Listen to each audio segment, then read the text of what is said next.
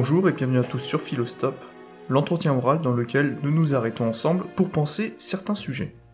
J'espère que vous allez tous bien, et aujourd'hui pour ce deuxième entretien, j'aimerais vous faire part de réflexions que j'ai eues suite à une relecture de l'éthique à Nicomaque de Aristote. Plus précisément, j'ai sélectionné une courte citation qui me semble tout à fait intéressante et pertinente pour analyser les fins de l'âme rationnelle chez l'homme d'Aristote, et plus précisément ici ce qui a trait à la délibération.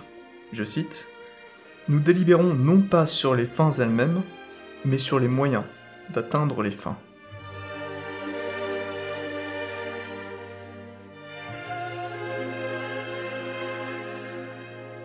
Imaginons que je me sente mal dans mon corps, pour une raison quelconque. Pour contrer cette réalité douloureuse, j'en suis venu à me forger un idéal de corps me représentant sous la meilleure forme possible.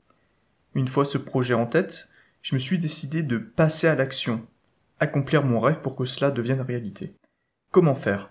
Il est impossible d'obtenir un tel résultat du jour au lendemain, sans une multitude de choix, de bonnes actions et encore de sacrifices. Mais avant, il faut pouvoir établir un protocole qui devra être suivi scrupuleusement et surtout comprendre pourquoi nous voulons le faire, ce que cela nous apportera. En cela peser le pour et le contre, nous dirons. La délibération pourrait ainsi être définie comme étant une mise en perspective et un examen de différentes options, par le jugement d'un ou de plusieurs individus, en vue d'atteindre un choix ou une décision qui se veut être la meilleure possible, suivant les circonstances données et le résultat désiré. Par extension, une délibération peut également être faite à l'oral par la communication, en confrontant plusieurs arguments et en évaluant leur degré de véracité ou de conviction respective entre plusieurs individus avec différentes idées définies de base, individus défendant alors leur position.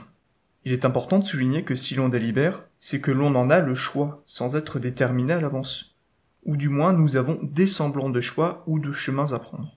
Cependant, même si une délibération ne débouche pas forcément sur une décision, elle précède toutefois généralement une action, ou au moins une prise de conscience.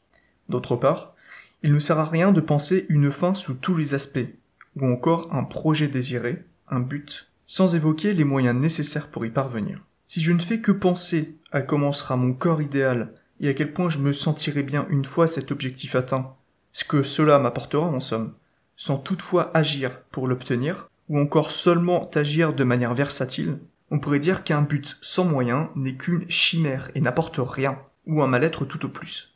De plus, il ne faut pas voir comme une fin en soi, ou un but, quelque chose qui ne l'est pas. Par exemple, si je vois la richesse comme une fin en soi, je me trompe en fait car cette richesse n'est pas nécessaire, mais elle est utile. Cette distinction permet de dire que la richesse est un moyen d'accéder à un but, tel qu'assouvir convenablement tous nos besoins primaires et secondaires. Par extension, c'est un moyen pour assouvir un désir de savoir ou de bonheur. Il est donc nécessaire de se poser la question suivante. Comment faire pour qu'une délibération soit qualifiée comme étant juste et bonne?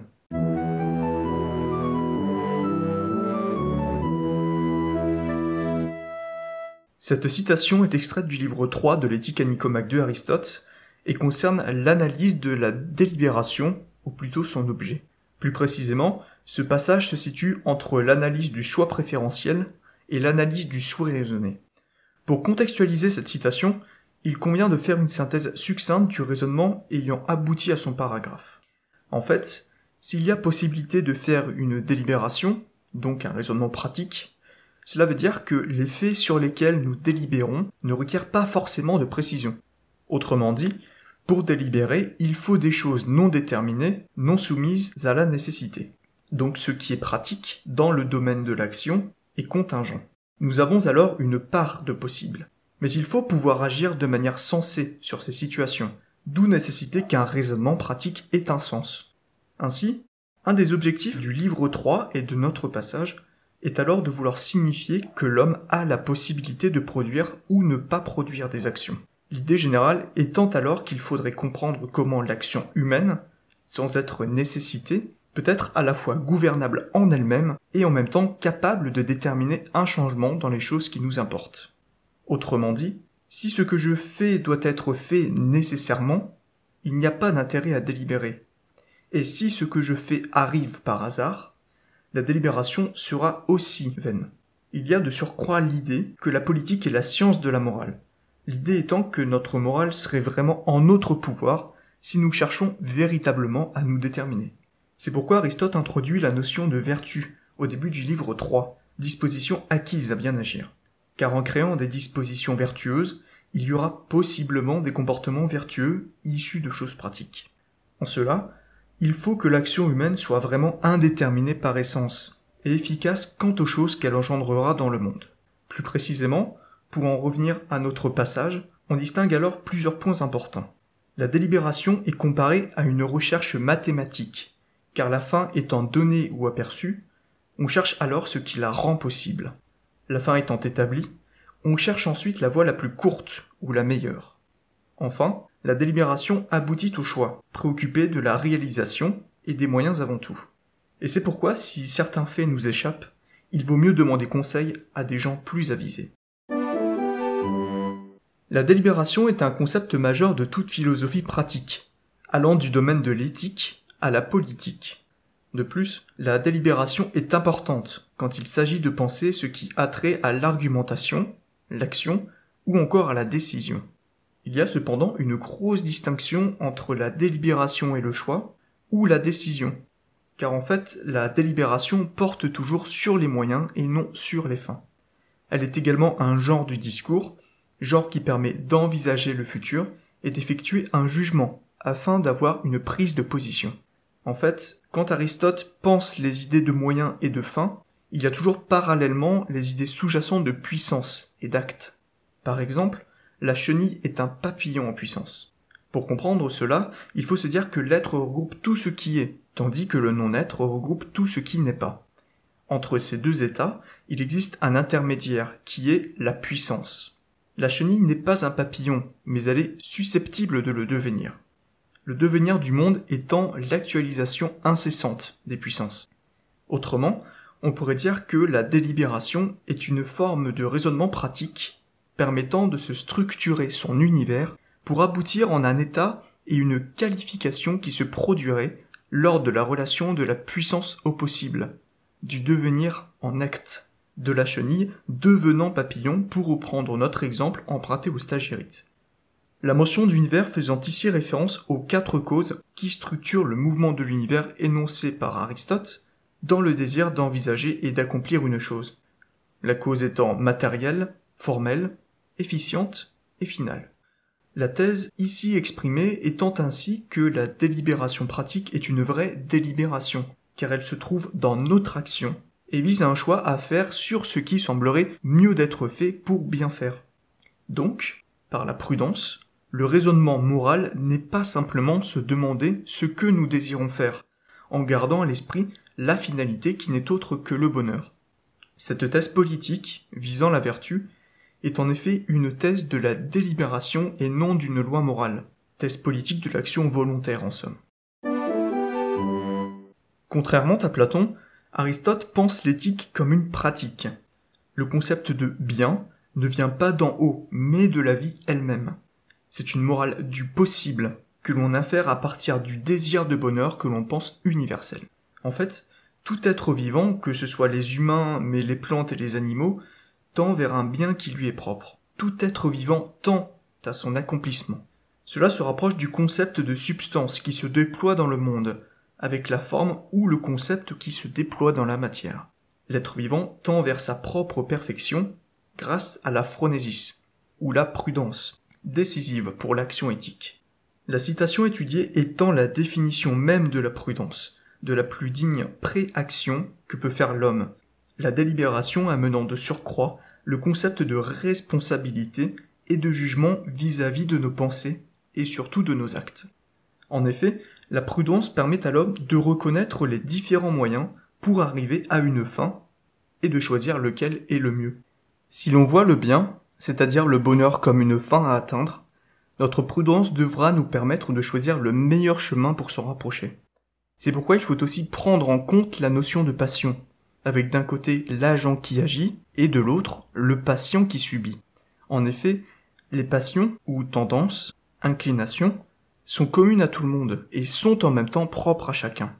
Tout le monde étant soumis à des passions, il est nécessaire de bien savoir les identifier et les traiter. Je parle ici des passions au sens anti du terme.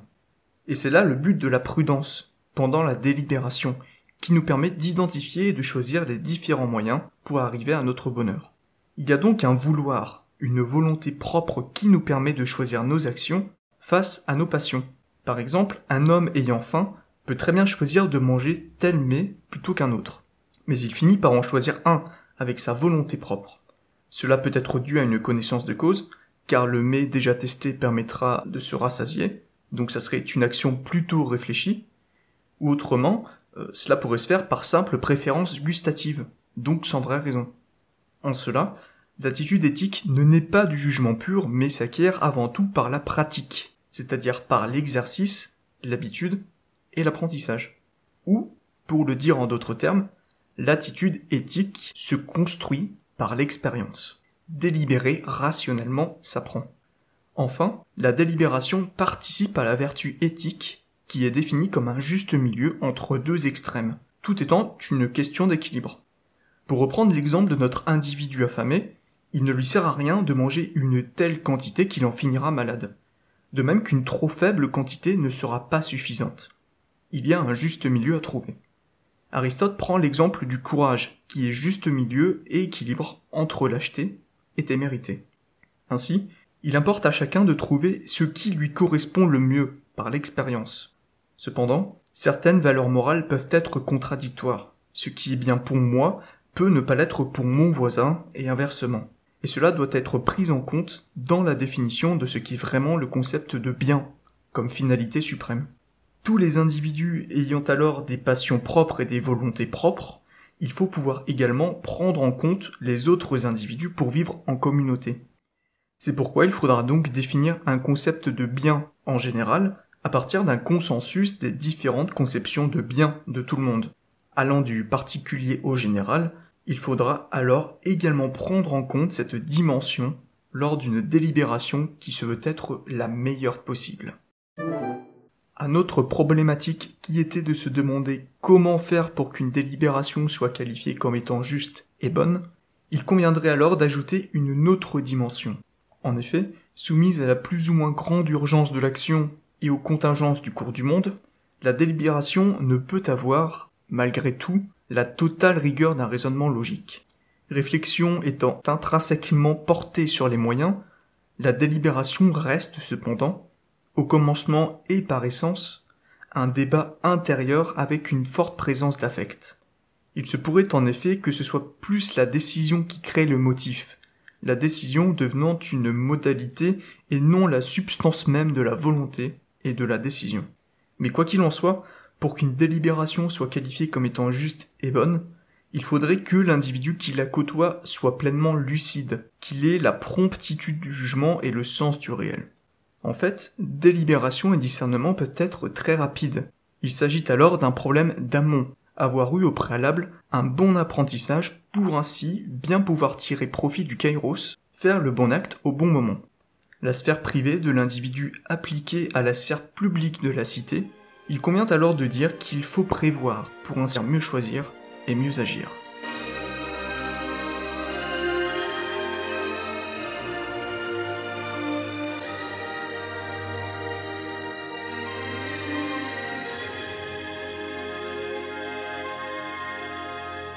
Je vous remercie d'avoir écouté jusqu'au bout et j'espère que cela vous aura plu et que cela vous aura poussé à la réflexion.